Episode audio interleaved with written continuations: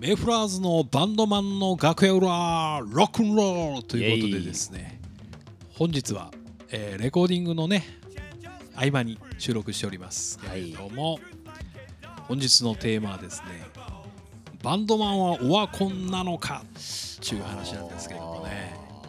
もう自粛期間を経てバンドマン滅びろとあ滅びると。いうことですか。滅びろ。滅びんの？滅びちゃダメだね本当に。そうなんですよ。でもほらこういう機会になるとさはい。必ずそういう風潮が出てくるじゃないですか。そうですね。あのネット界隈で。いやよく見ますよ、その文字今でも。ということでねちょっと今日掘り下げていこうかなと思いまして。はい。あのこの議題なんですけども。ルイージ君どうですか？バンドマンはオワコンなの？テーマをいきなりオワコンなのかってもう終わるのかと言われたらまあもちろんバンドマンがいなくなるわけではないと思いますけど正直今までのこのな、ね、数ヶ月の自粛期間を経て思うのは、まあ、今までのようなあの去年までのようなそのライブがあってそのバンドマンやアーティストの方がねうん。ライブをしてその今までのように活動今までのような活動はできないもう戻れないのかもしれないなと思ったりはしてますねやっぱり。ああなるほどなるほど。もちろんバンドマンの活動がなくなるわけじゃないけどもここまで大掛かりな変化が起こってしまったら。そうだね。初めてだもんね、は変化っていうのはね。で僕もですねこれにあたってちょっといろいろ考えたんですけどはい。僕の結論から言うとね、はい。まあ、イエスでもありノーでもあるかなと思うわけですよ。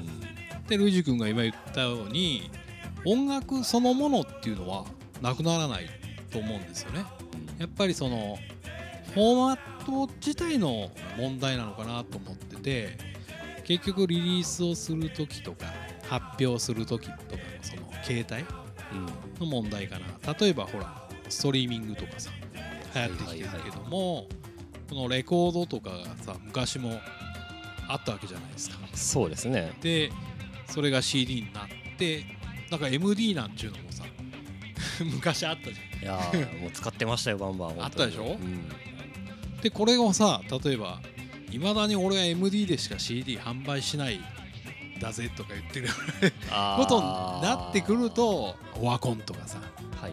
フォーマット自体がなんていうのかな世の中のマーケットの流行ってる音楽だとかうん。そういうもの自体が変化していってるだけで、まあ、何が言いたいかっていうと音楽そのものはオワコンじゃないよ。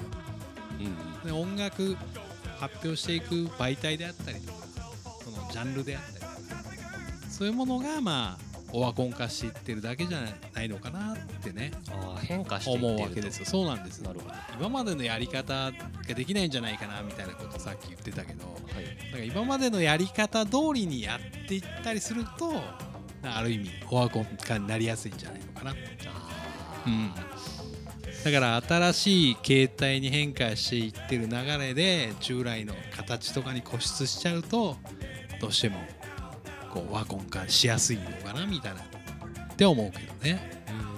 うん、で現状まあこれ僕らの考えなんだけど、まあ、現状さあの音楽マーケットってどうなってんのかなと思って。うん。ちょっと調べてみたんですよ。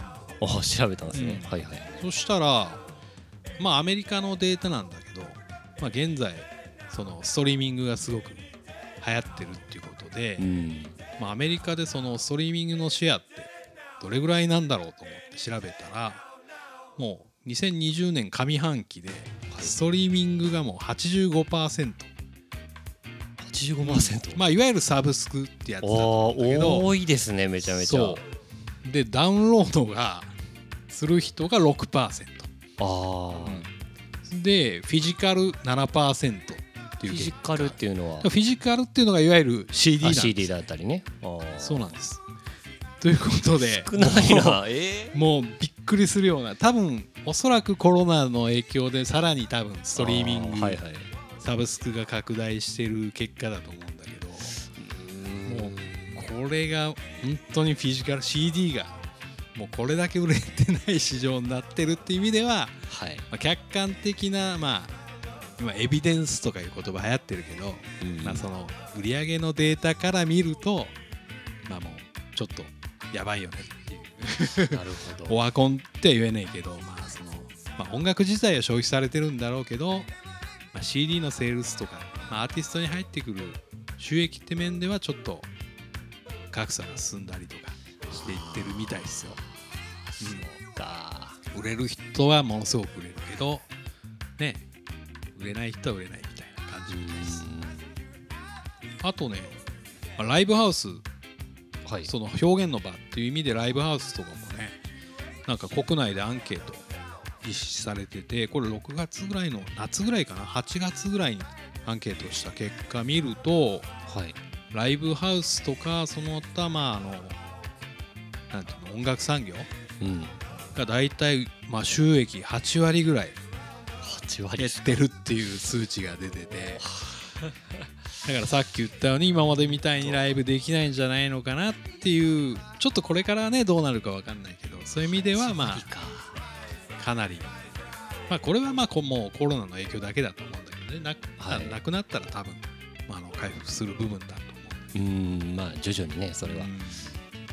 でもねあれだよねオアシスのネブアースライブってかねああいうオアシスなんかうも。んバンドのねイギリスのロックバンドオアシスなんかも言ってるのではもうああいうネブアース25万人みたいなライブはもう今後できないよなっていう話ね。ね。してるっていうかね。はまあそれはまた別の見方になるんですけどね。そういう一つのバンドにこういう人が集中して集まるっていうことはないよねみたいな話になると思うんですけどね。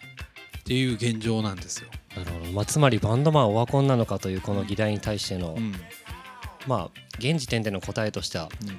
終わりはしないけども。そうだからそのプラットフォームとかそのフォーマットとかそういう音楽業界自体がちょっとまあ社用産業じゃないけどうん。オワコン化していってるよねっていうことで。まあ既存のでもこれは最初に冒頭で触れたように既存のやり方でやってるものに関して、まあオワコン化していってる。うん。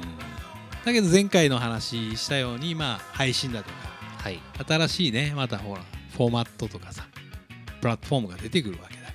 そうですね。うん、そういう部分では、まあ、これからまた未来があるわけじゃないですか、うん。うん、そういう部分ではまあオワコンじゃないいうことで、まあ、音楽そのものの話じゃないよねって話なんですよまあ、ね。確かにバンドマンはっていうね、そうバンドマンオワコンっていうね釣りのタイトルでしたけども、うん。まあ、バンドマンはだからそれを活用の仕方もバンドマンのまあ種類とかさ人によって違うだろうからさ。音楽そのもの自体はね変わんないっていうところじゃないのかなと思うんですね。なるほど。うん、最近 ACDC なんかねアルバム出しましたけどそう聞いたけどもう昔の ACDC と何が変わったのっていうぐらいさうん。もういつ聞いても ACDC なわけじゃないですか。はい、ね。オワコンとか関係ねえよねっていう話になってくるわけなんですけど。続くもんは続くんだと。そうなんです。で変わっていくもんは変わりながら続いていくんだと、そういうことです。うん。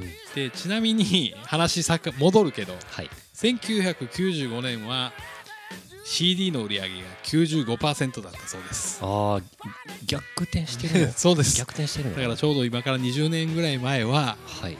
CD の売り上げが95%で、まあ、一番音楽マーケットが潤ってた。うん。でも僕思い出すんですよ。その当時からオワコンっていう言葉あったな。